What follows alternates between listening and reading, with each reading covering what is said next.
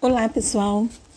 Sou Giovana Lipe, da GG Turismo, formada pelo Colégio Prado Júnior, e aqui estou para falar um pouco de Santa Cruz. Vamos lá? Bom, o início da ocupação da Zona Oeste aconteceu com Cristóvão Monteiro, que era ouvidor-mor do Rio de Janeiro e morava em, em São Vicente. Essas terras foram doadas em 1589 para a Companhia Jesuíta. A partir de então, essas terras jesuíticas passaram por algumas aquisições, aumentando sua capacidade produtiva.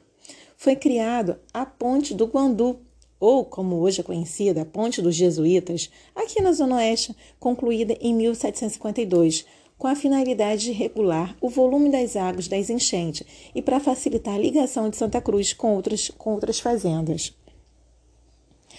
Um dos mais belos e raros monumentos da arquitetura jesuítica aqui do Rio de Janeiro é um bem tombado em 1938 pelo IFAM. A ponte possui quatro arcos constituídos por rochas e tem uma seguinte frase em latim. Vou ler em português. Dobra o joelho sobre tão grande nome, viajante. Aqui também se dobra o rio em águas refluentes. Fico por aqui. Até mais.